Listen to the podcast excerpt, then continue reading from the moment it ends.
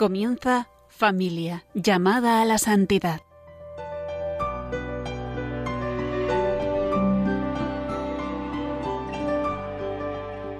Un programa dirigido por Mari Carmen Brasa y Adolfo Sequeiros.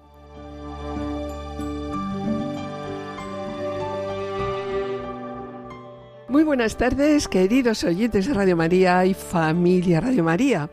Bienvenidos un jueves más al programa Familia llamada a la Santidad. Muy buenas tardes. Con una petición al Espíritu Santo por la paz en Tierra Santa, comenzamos hoy el programa 206. ¿Y de qué vamos a hablar hoy, Mari Carmen? Pues, Adolfo, en el día de hoy continuaremos con el himno a la caridad que se encuentra en la primera carta de San Pablo a los Corintios, tal como figura en el capítulo 4 de la exhortación a Moris Letitia, y abordaremos la última de las cuatro expresiones que hablan de una totalidad, de un todo. El amor todo lo soporta. En la sección Esposos en Cristo tomaremos como referencia el libro de Juan de Dios Larru y Granados, Esposos y Santos, Diez Caminos de Santidad Conyugal. En esta sección, Juana Julio y Pablo Seque se ocuparán hoy de un matrimonio en el que quizá el mundo actual solo vea una historia de sometimiento explicable en medio de una sociedad machista y violenta. En este matrimonio, el mensaje de amar hasta convertir a quien nos hace el mal resplandece a través del ejemplo de Victoria Rasoana Manarivo. Y en el colofón Continuaremos con El amor lo soporta todo, refiriéndose específicamente a la vida matrimonial y familiar. Finalizaremos como siempre el programa con una oración. Permanezcad en sintonía, permanezcad con nosotros en Radio María.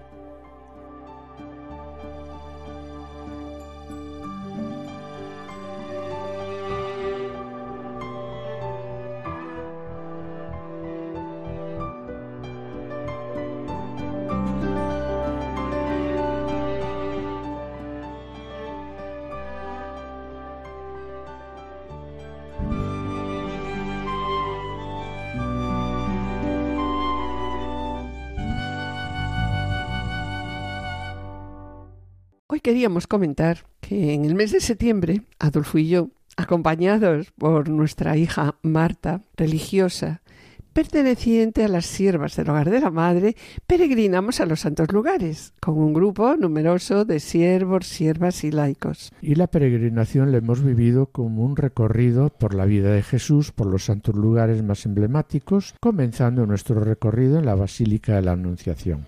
Regresamos a mediados de septiembre y poco después estalló la guerra. Allí nos movimos por Cisjordania e Israel con toda libertad.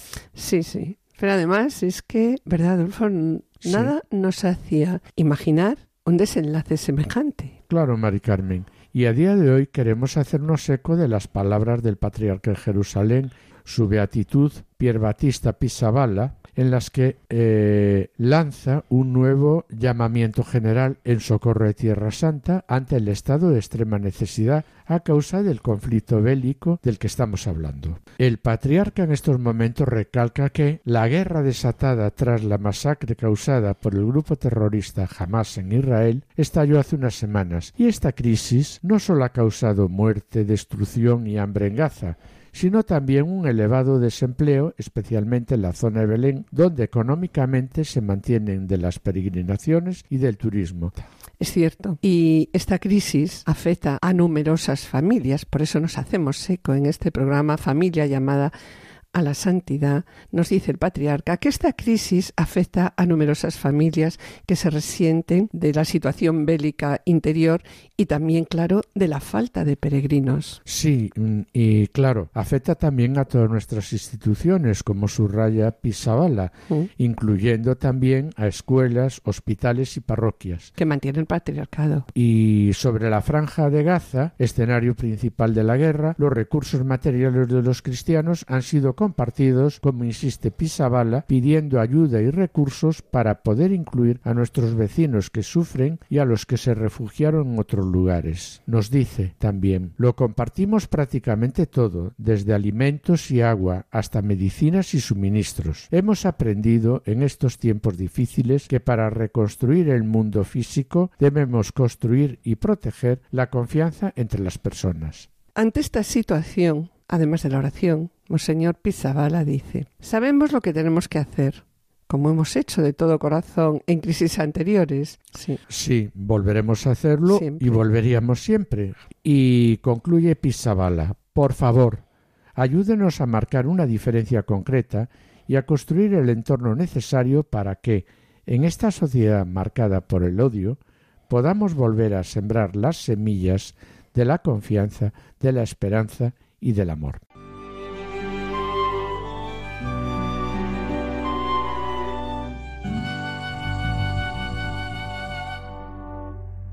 Con el programa de hoy finalizamos el himno a la caridad que se encuentra en la primera carta de Pablo a los Corintios, tal como figura en el capítulo 4 de la exhortación a Moris Leticia.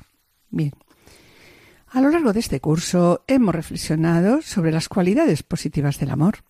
El amor es paciente, el amor es servicial. En los programas siguientes hemos visto lo que no es el amor. Pues bien, hoy continuaremos y además finalizaremos, claro, con una de las cuatro expresiones que hablan de una totalidad, de un todo. El amor todo lo soporta. En el capítulo 4, El amor en el matrimonio, el Papa Francisco comienza hablando de la necesidad que tenemos en el mundo actual de hablar del amor, de testimoniar a los que nos rodean la belleza del amor conyugal. De ahí que el amor es Leticia señala que todo lo dicho no basta para manifestar el Evangelio del matrimonio y de la familia si no nos detenemos especialmente a hablar del amor, porque no podremos alentar, como nos dice, un camino de fidelidad y de entrega recíproca si no estimulamos el crecimiento, la consolidación y la profundización del amor conyugal y familiar. Y también continúa explicando que, en efecto, la gracia del sacramento del matrimonio está destinada ante todo a qué? Está destinada a perfeccionar el amor de los cónyuges. Y a continuación me gustaría recordar sobre ello donde plantea cómo debe ser nuestro amor cotidiano y da respuesta con el llamado himno de la caridad escrito por eh, Pablo a los Corintios, en el que vemos algunas características del amor verdadero. En este himno Pablo presenta el amor como el camino por excelencia. Es tan bonito, Adolfo, este cántico, que vamos a escucharlo entero como cierre de este himno en el que hemos meditado sobre la salud de nuestro amor cotidiano, la salud de nuestro matrimonio a la luz de este himno, presentado como, como el camino más excelente.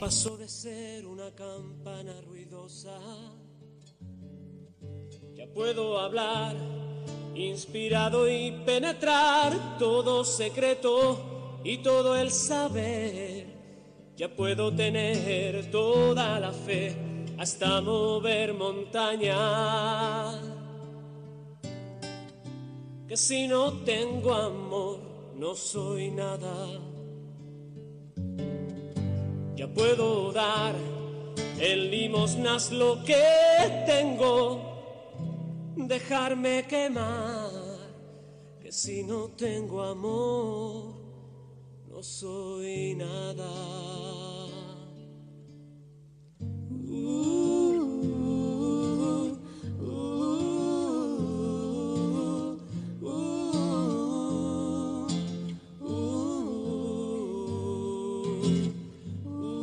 El amor es paciente, afable, no tiene envidia, no presume ni se engríe, no es maleducado ni egoísta, no se irrita, no lleva cuentas del mal no se alegra con la injusticia, sino que goza con la verdad.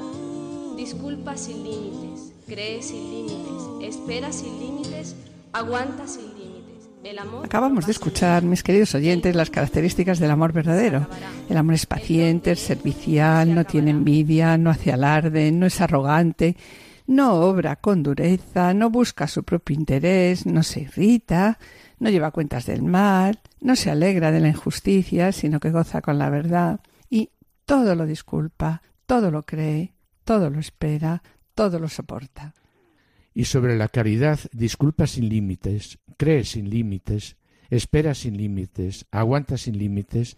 Aquí hay, en cuatro palabras, todo un programa de vida espiritual y pastoral. El amor de Cristo, derramado en nuestros corazones por el Espíritu Santo, que nos permite vivir así, ser así, ser personas capaces de perdonar siempre, de dar siempre confianza, porque estamos llenos de fe en Dios, ser capaces de influir siempre esperanza, porque estamos llenos de la esperanza en Dios.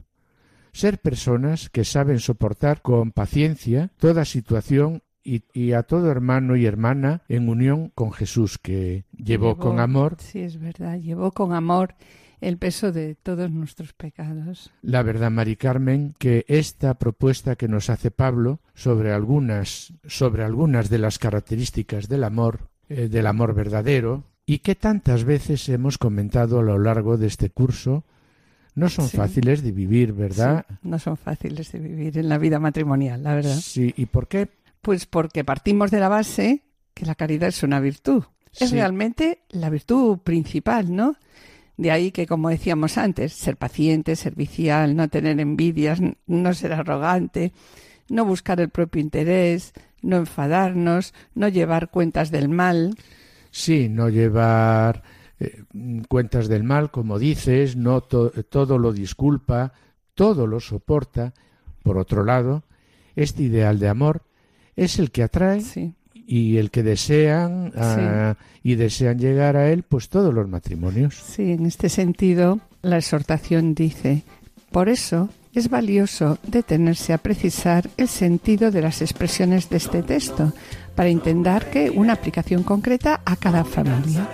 Bien, siguiendo esta recomendación de Francisco, hoy nos fijaremos en los apartados 118 y 119 del Amoris Leticia. Y aunque crean que estoy loco y marche a contracorriente, no me rendiré, no me rendiré.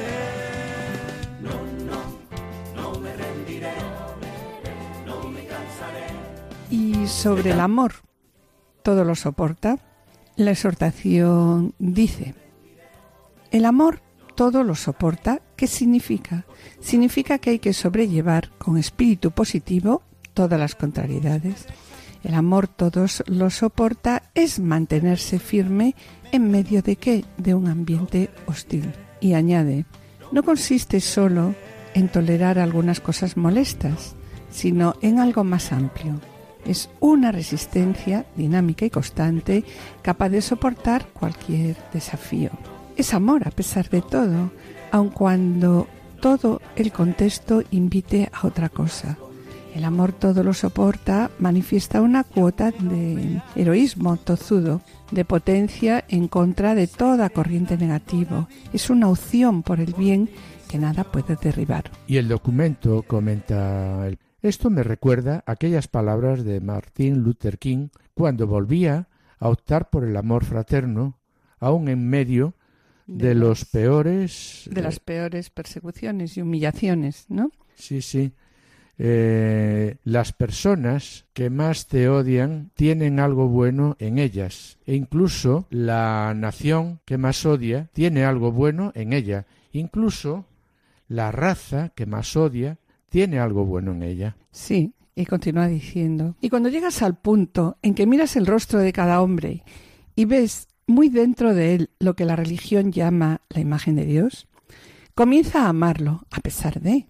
No importa lo que esa persona haga, ves allí la imagen de Dios. Hay un elemento de bondad en esa persona del que nunca puede deshacer. Y añade también Martin Luther King, otra manera para amar a, a, tu enemigo es esta. Cuando se presenta la oportunidad para que derrotes a tu enemigo, ese es el momento en el que debes decidir no hacerlo. Cuando te elevas al nivel del amor, de su gran belleza y poder, lo único que buscas es derrotar los sistemas malignos. Sí, a las personas atrapadas en ese sistema, nos sigue diciendo Martin Luther King, las amas, pero tratas de derrotar el sistema, ¿no?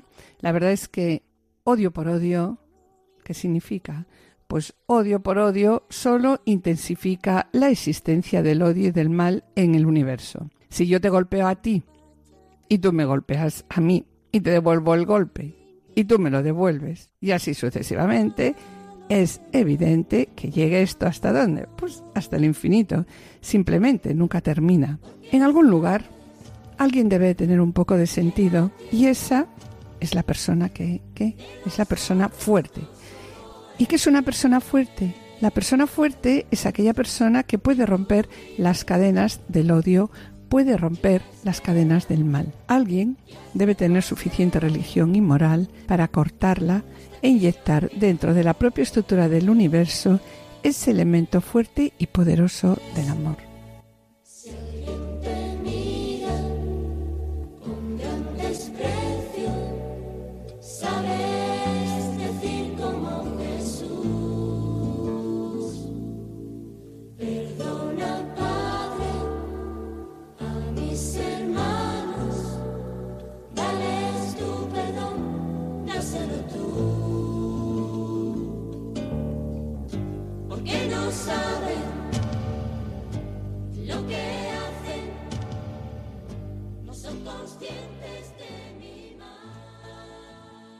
Pasando ahora a la necesidad de este aguanta todo en la vida familiar, la exhortación expone en el número 119.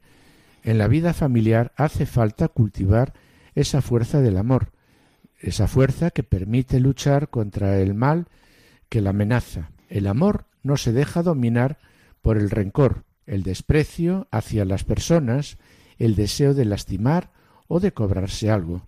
El ideal cristiano, y de modo particular en la familia, es amar a pesar de todo.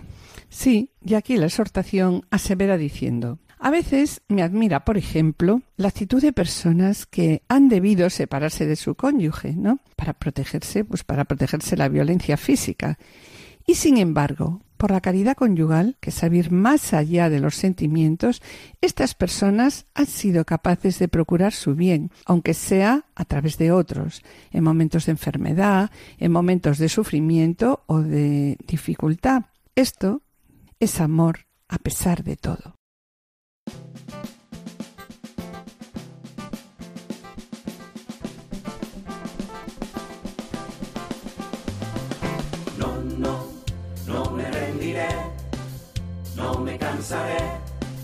De caminar contigo. No, no, no me rendiré, no me cansaré, porque tú vas conmigo. Y aunque crean que estoy loco y marche a contracorriente, no me rendiré, no me rendiré.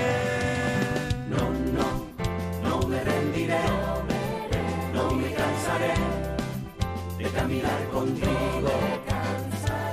No, no, no me rendiré, no me cansaré, porque tú vas conmigo.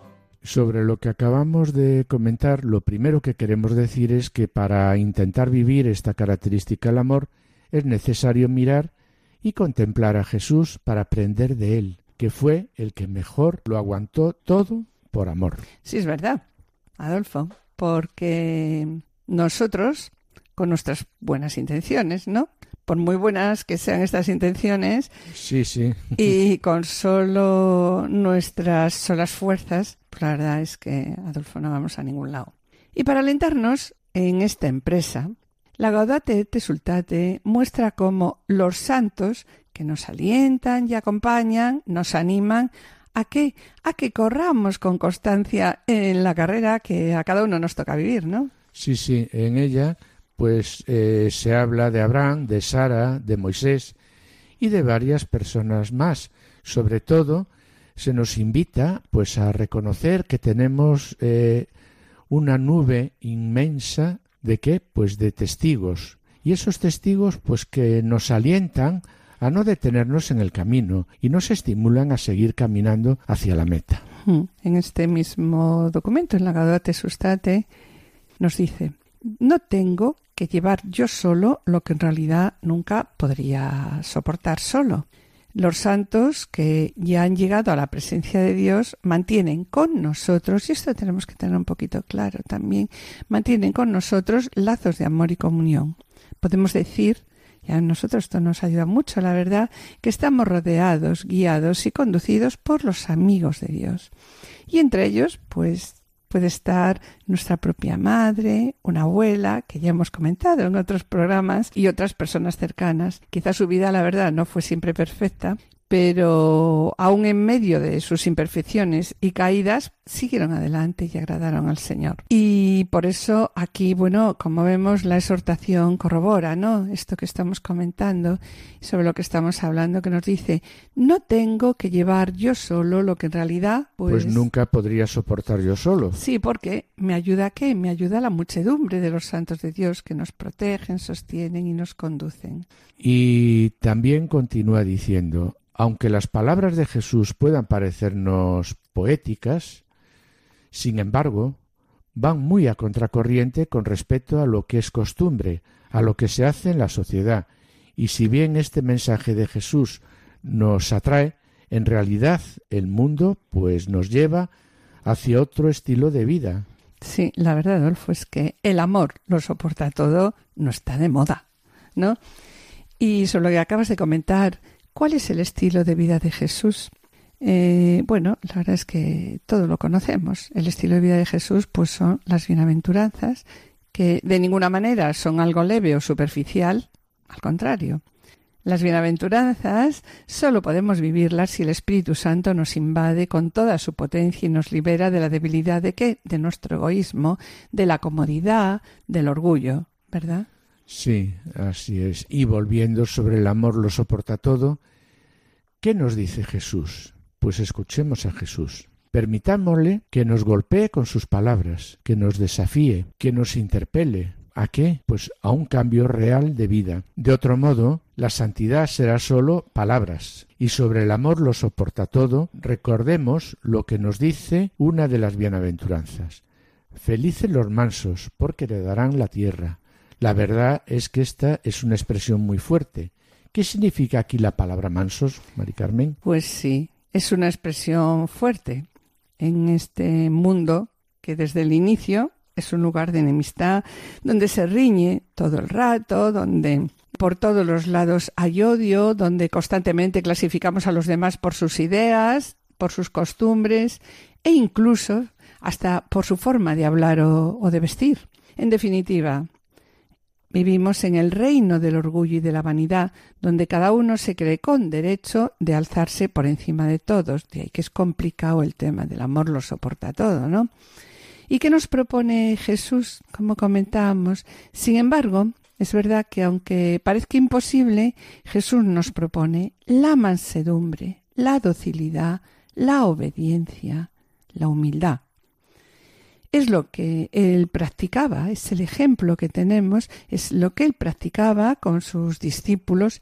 Sí, sí, así es, pero y él también dijo, aprended de mí, que soy manso y humilde de corazón, y encontraréis descanso para vuestras almas. Sí, pero la verdad, si vivimos tensos, engreídos ante los demás, terminamos como terminamos, pues cansados y agotados. Pero cuando miramos en los demás, sus limitaciones y sus defectos, pero ¿cómo los miramos? Los miramos con ternura y mansedumbre, sin sentirnos más que ellos, podemos darles pues a estas personas una mano y evitamos así desgastar energía en lamentos inútiles. Y sobre Adolfo y sobre lo que estamos comentando, Santa Teresa de Lisieux, Santa Teresita de Lisieux, decía la caridad perfecta consiste en soportar los defectos de los demás, en no escandalizarse de sus debilidades. Y qué difícil, qué difícil es soportar los defectos de los demás,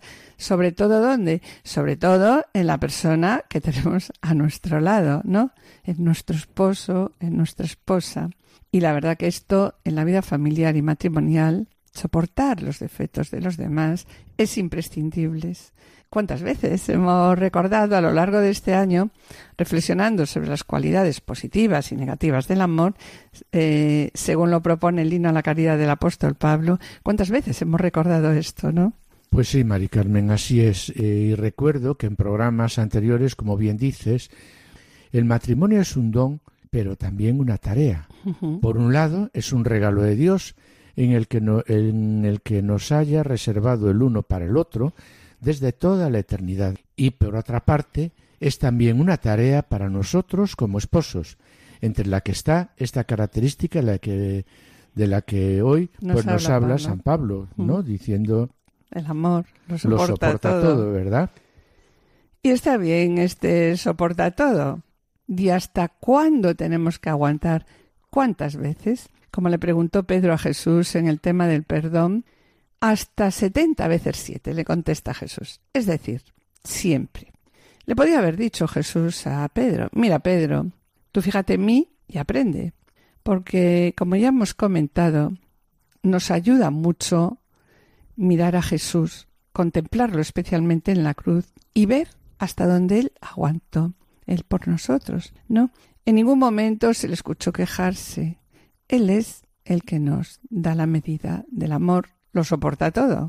Sí, y volviendo al amor lo soporta todo, vemos como en las bienaventuranzas Jesús nos propone un auténtico plan eh, que nos estimula a soportar todo lo que nos suceda a lo largo de la vida, a pesar de las incomprensiones con las que nos encontremos, y así lo plantea en la exhortación Gaudate Sultate cuando señala que Jesús mismo nos recalca que este camino, soporta todo, ¿no? Va a contracorriente, hasta el punto de convertirnos pues en seres que cuestionan a la sociedad con su vida y personas que pueden llegar a ser molestas.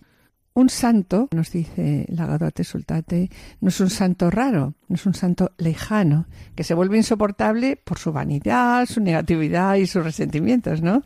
Sí, ¿y qué es la santidad? No, nos preguntamos. La santidad, pues, es aceptar cada día el camino del Evangelio, aunque nos traigan problemas. De ahí que la exhortación recuerda que aceptar cada día el camino del Evangelio precisa de aguante, paciencia y masedumbre, siendo fundamental para ello que nuestra vida esté centrada y firme en torno a quién, en torno a Dios, que nos ama y nos sostiene. Por tanto, Sí. Desde esa firmeza interior es posible aguantar Soportar las contrariedades, los vaivenes de la vida y también las agresiones de los demás, sus infidelidades y defectos. Si Dios está con nosotros, ¿quién estará contra nosotros? De ahí que el santo no gasta sus energías lamentando los errores ajenos. El santo es capaz de hacer silencio ante los defectos de sus hermanos y evita la violencia verbal que arrasa y maltrata.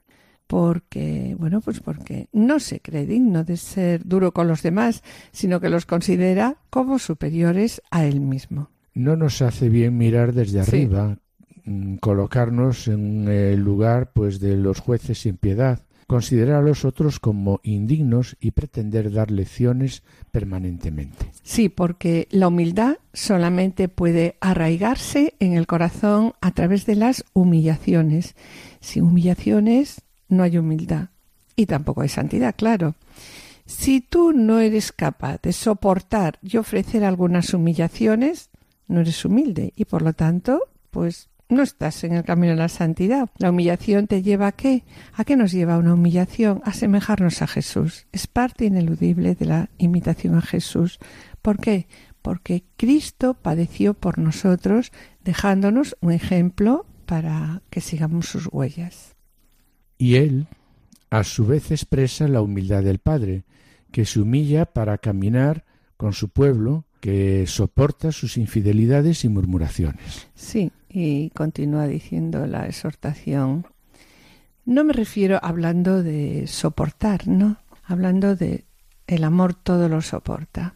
No me refiero solo a las situaciones crudas de martirio, sino a humillaciones cotidianas, aquellas que, que se callan para salvar a la familia o evitar hablar bien de sí mismo y prefieren pues exaltar a otros en lugar de gloriarse. Y estas humillaciones, estas personas humildes, eligen a veces las tareas menos brillantes e incluso pues se dan casos de que prefieren soportar algo injusto y ofrecérselo pues al Señor.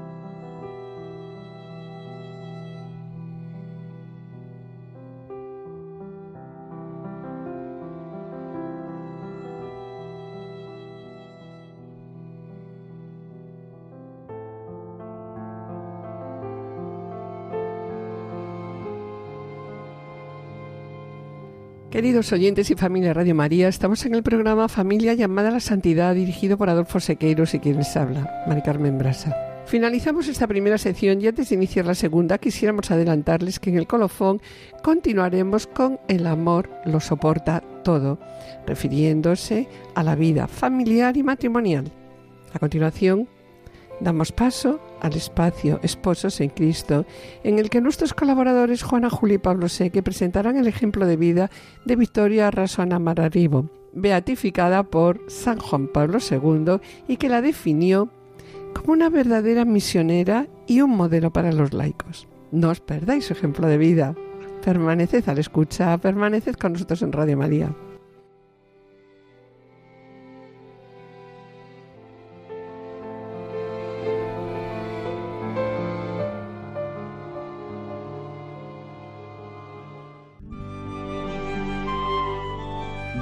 Esposos en Cristo.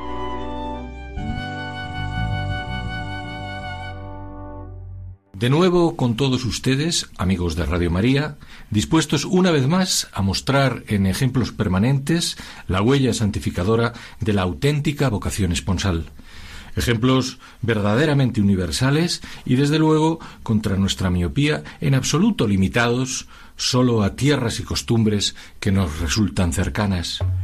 Buen ejemplo de ello resulta sin duda la vida de Victoria Rasoamanaribo, que arranca hacia mediados del siglo XIX en la lejana isla de Madagascar, junto a la costa occidental de África. Se trataba de un lugar al que, quizá por no poseer demasiados recursos, sus descubridores europeos no prestaron mucho interés, lo que explica que la evangelización cristiana no fuera ni rápida ni fácil. Los reyes autóctonos, aunque abiertos a una cierta idea de progreso material, se mostraban en su paganismo reacios a la participación de sus súbditos en las prácticas religiosas cristianas, sospechosas para ellos en la medida en que socavaban un sistema social basado en la esclavitud.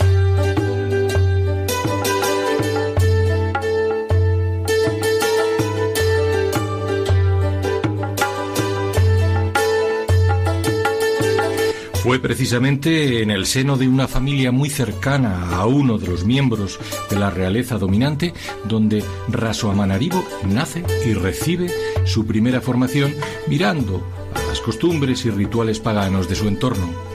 Un entorno en el que solo desentonaba, sin que prácticamente nadie lo supiera, un misionero jesuita que había llegado a la corte haciéndose pasar por un gran científico. Gracias a él y a una dulcísima carta del Papa Pío IX, el príncipe heredero terminó proclamando la libertad religiosa, lo que permitió abrir la primera escuela católica.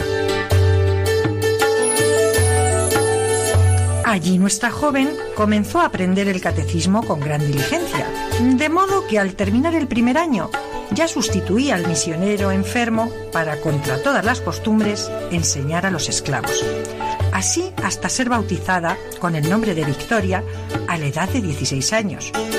Poco después recibiría su primera comunión junto a otras 20 jóvenes, lo que prueba la, incipiente pujanza del cristianismo en la isla.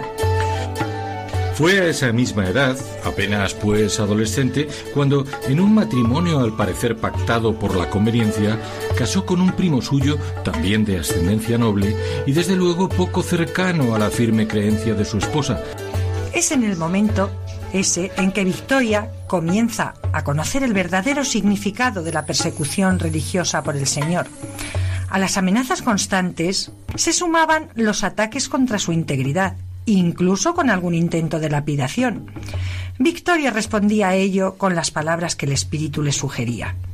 El día en que me expulséis de casa, decía, quedaré libre de toda preocupación y me iré a pedir hospitalidad a los que me aman, pero nunca conseguiréis que renuncie a mi religión católica. O ante las promesas de grandes riquezas respondía, mi alma le pertenece a Dios y no la venderé por un poco de dinero. Todo lo cual reafirmaba su fe. Hasta tal punto que en el Palacio Real, donde cumplía obligaciones como dama de corte, jamás sentía vergüenza de sus devociones. Era capaz de arrodillarse en la calle para rezar el ángelus o de hacerlo en plena corte. Es así como lo hacemos nosotros los católicos, solía decir. Ejemplo de integridad que junto a su defensa amorosa por los débiles hizo que sus esclavos la considerasen cada vez más como una madre, la Madre Victoria.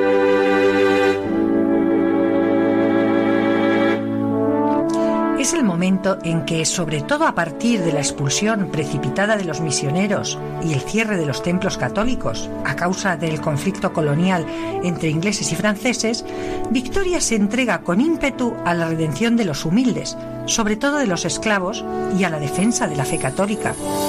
Creó una organización fuerte que reunía a los laicos más comprometidos, se enfrentó con valentía a las órdenes oficiales que prohibían sus reuniones y las actividades de formación. Ella, como decían muchos cristianos, actuaba como madre de todos los cristianos, a semejanza de como lo fue la Santísima Virgen después de la subida de Jesús al cielo.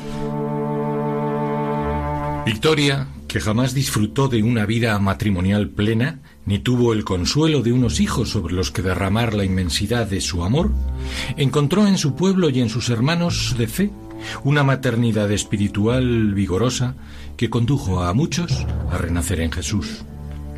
Como sucedió finalmente con su propio marido. En efecto, su esposo había resultado un marido indigno, tan entregado a los vicios, al juego, al alcohol, a las mujeres, que incluso su suegro ofreció a Victoria disolver el matrimonio. La respuesta de Victoria también en esta ocasión no deja lugar a dudas sobre la firmeza de su fe. El matrimonio cristiano, decía, es indisoluble. Fue establecido por Dios y bendecido por la Iglesia.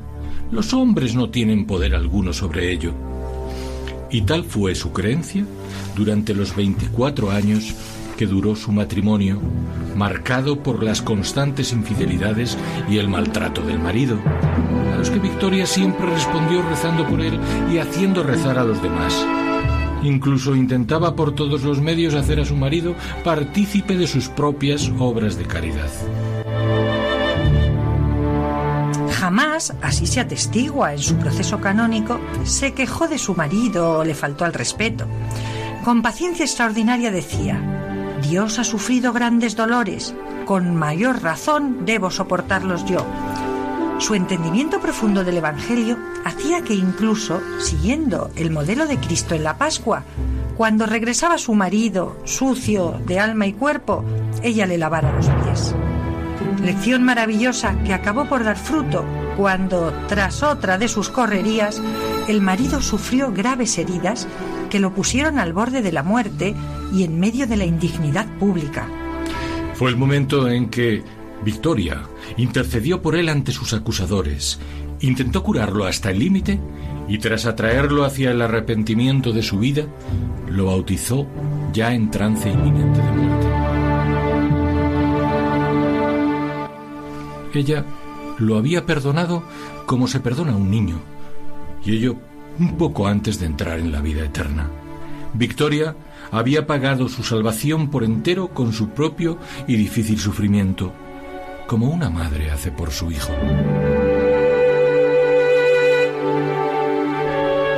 Ya viuda y liberada de los compromisos de corte, se dedicó durante los últimos años de su vida al cuidado de su casa y de la iglesia, especialmente en acciones de caridad cada vez más dilatadas. Victoria personifica así al mismo tiempo a la Iglesia esposa y a la Virgen María, madre de innumerables hijos y educadora, abogada y consoladora de su pueblo, auténtica esposa en Cristo Jesús, más allá de su atormentado matrimonio. Un matrimonio en el que quizá el mundo actual solo vea una historia de sometimiento explicable en medio de una sociedad machista y violenta se olvida de que, sin llegar en la mayoría de los casos a tales extremos, también hoy el amor de Cristo, en la fe y el ruego permanente de los esposos, en la lucha por el compromiso y la fidelidad, vence al mal y exalta al bien, por poderosas que sean las formas que aquel adopta mediante la infidelidad o el desamor en tantos matrimonios distanciados. Así, el mensaje de amar hasta convertir a quien nos hace el mal resplandece a través del ejemplo de Victoria Rasuamanaribo.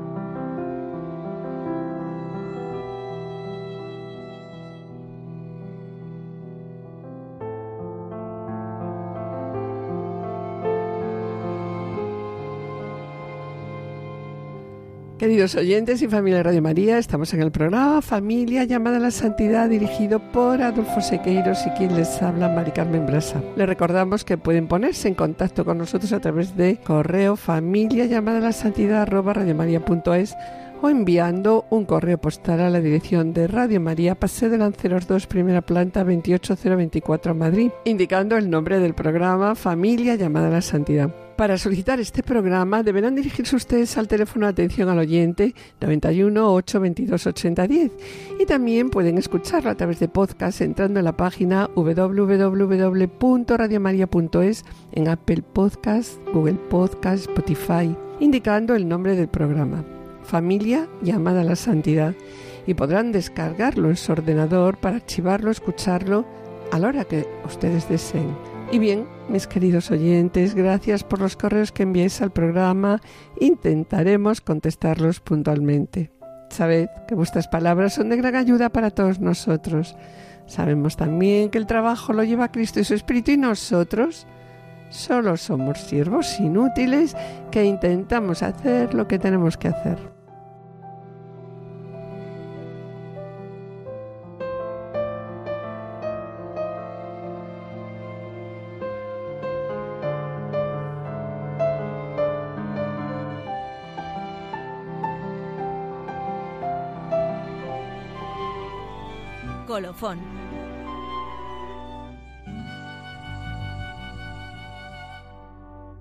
Después de escuchar el ejemplo de vida y entrega de Victoria Rasana Manarivo, en el que se hace presente claramente la caridad.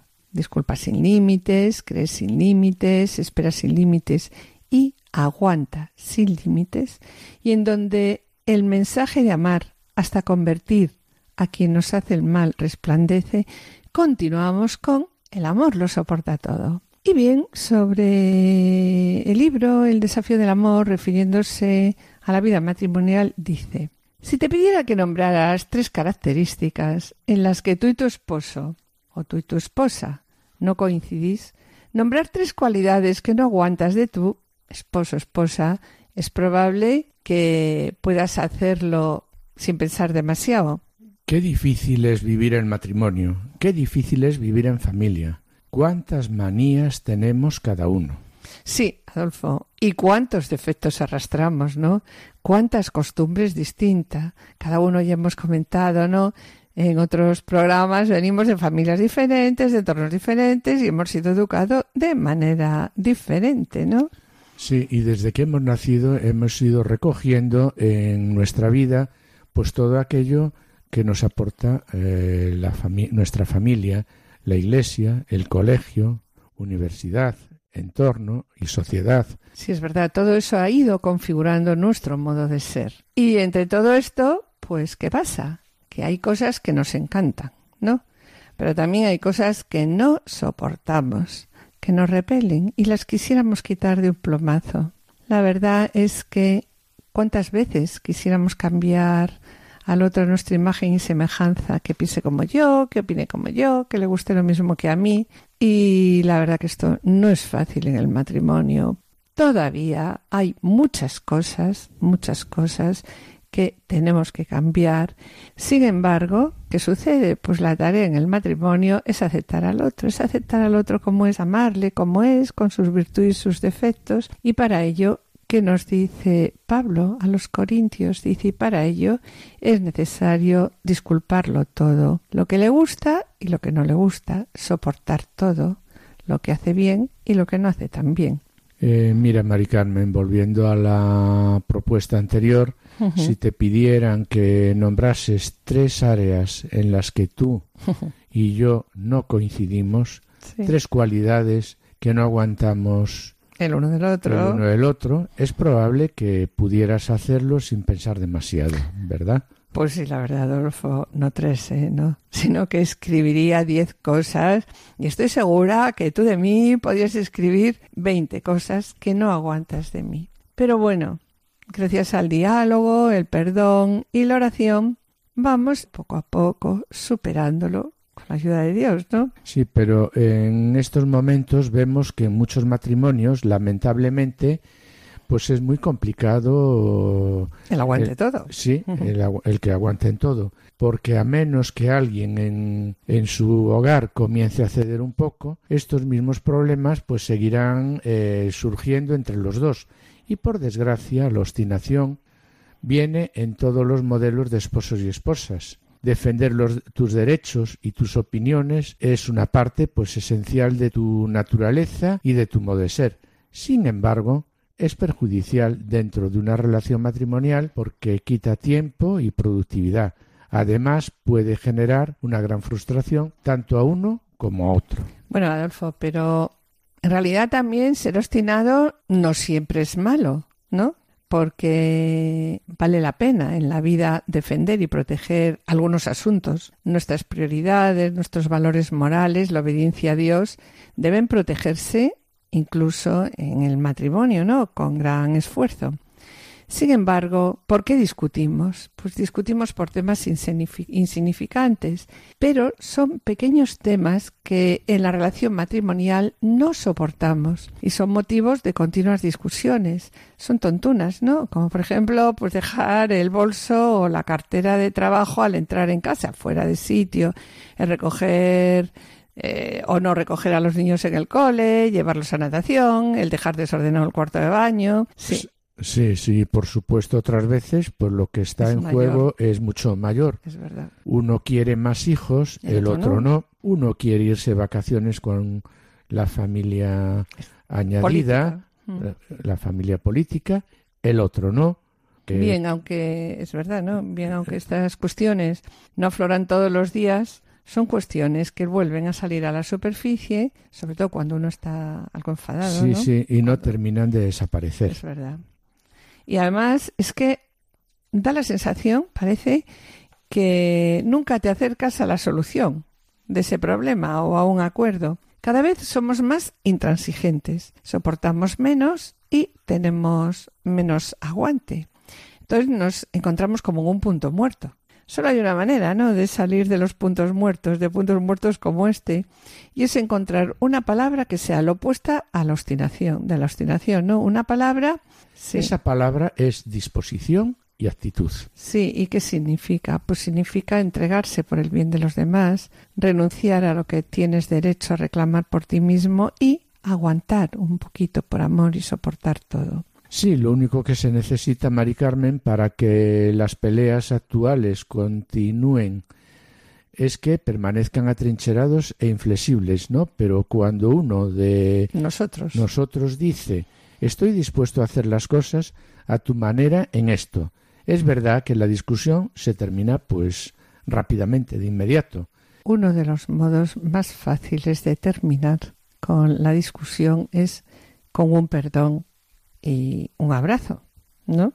Bien, y una pregunta que nos hacemos. Si decidimos soportar aquello que nos exaspera del otro, si lo soporto y lo aguanto, quedaré como un tonto, ¿no? Voy a perder la batalla y voy a perder el control. La verdad es que, mis queridos oyentes, cuando seguimos empecinados en nuestra guerra, pequeña guerra, la verdad es que ya quedas como un tonto. Al ser esa cabeza dura que durante tanto tiempo te niegas a escuchar a la otra persona, porque la batalla ya la has perdido, dándole más importancia a ese pequeño problema, a ese problemilla inicial que a tu matrimonio y también pues a la valía de tu esposo esposa. Quizá en algunos momentos pues perdemos el control emocional y decimos cosas hirientes que afectan mucho al plano personal. La manera sabia y amorosa de actuar como es es comenzar por abordar los desacuerdos, con la disposición de no insistir en que las cosas se hagan siempre, pues, en este caso, no, pues a mi manera. No quiere decir que tu esposo o esposa tenga siempre la razón, o sea, el que más sabe de, ¿no? Sea el que más sabe de un tema, sino que eliges considerar seriamente su preferencia pues como una forma de valorar a esa persona. En lugar de tratar a tu cónyuge como a un enemigo o alguien de quien debes protegerte, pues comienza tratándolo pues Como. Debes comenzar eso tratándolo como a ti Ah. mismo, como tu amigo más íntimo y honrado. Eh, da valor a sus palabras. No siempre estarás de acuerdo, claro. No se tiene por qué ser uno calco del otro. Si lo fuéramos, uno de los dos, pues No sería necesario. Sí, sobraría. Vaya aburrimiento, ¿eh? ¿Verdad? sí. Claro. En cambio, la diferencia entre nosotros, entre vosotros, está para que se escuche y aprenda el uno del otro. Lo que pasa es que tenemos que estar dispuestos, en primer lugar, a ser flexible para demostrar amor a tu esposo o esposa. Y tampoco debes de ceder de- eh, es a, a tu orgullo, ¿no? Si a la larga eso no importa, entonces pues deja de lado tus derechos, decide honrar a la persona que amas. Sería bueno tanto para ti como para tu matrimonio. Como compromiso, hoy os pedimos que demostréis vuestro amor a decidir de buen grado ceder en el área de desacuerdo entre tú y tu, cónyuge. Mm. Dile que pondrás primero sus preferencias. ¿Ya lo pensaste? ¿Ya has pensado? Sí, eso es, ya has pensado qué cuestión elegiste, ya la tienes clara, qué tuviste que entregar para ceder ¿Cómo te ayudará también esta actitud? y en el del futuro de tu matrimonio, claro. Exacto.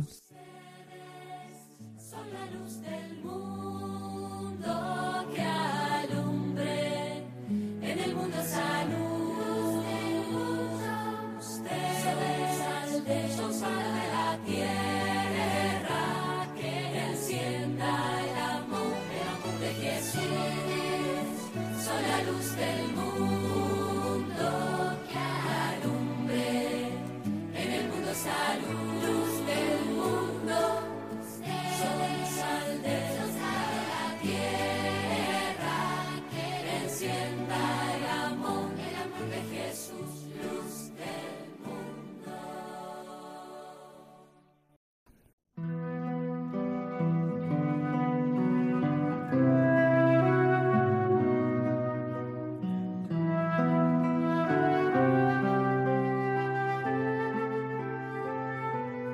Jesús, María y José.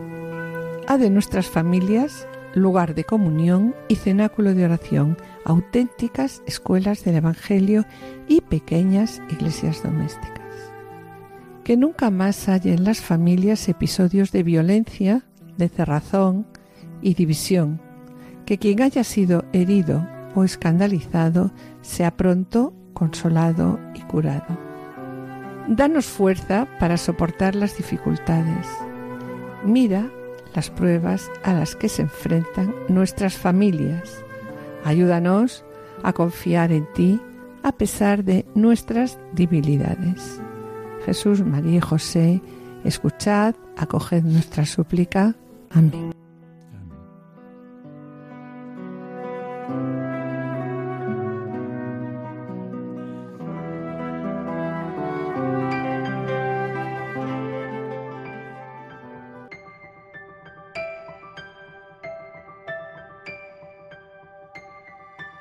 Y con pena, mis queridos oyentes, tenemos que despedirnos.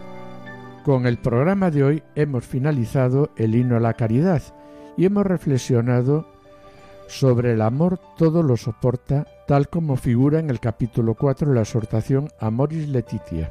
En la sección Esposos en Cristo, Juana Julio y Pablo Seque nos han presentado la vida de Victoria Rasoana Manaribo, finalizando el programa como siempre con una oración. Las pausas informativas han sido acompañadas por composiciones musicales de Javier Sequeiros. Agradecemos a los asistentes de control de sonido y en especial a Javier Esquinas su colaboración y esperamos estar de nuevo con ustedes el jueves 21 de diciembre.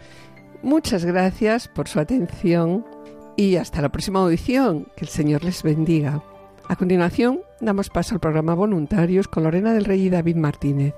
No se lo pierdan, permanezcan a la escucha, permanezcan con nosotros en Radio María.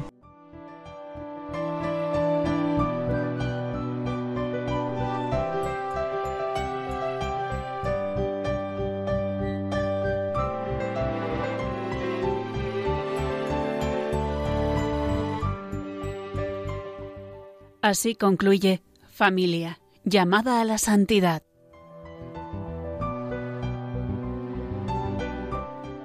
Un espacio dirigido por Mari Carmen Brasa y Adolfo Sequeiros.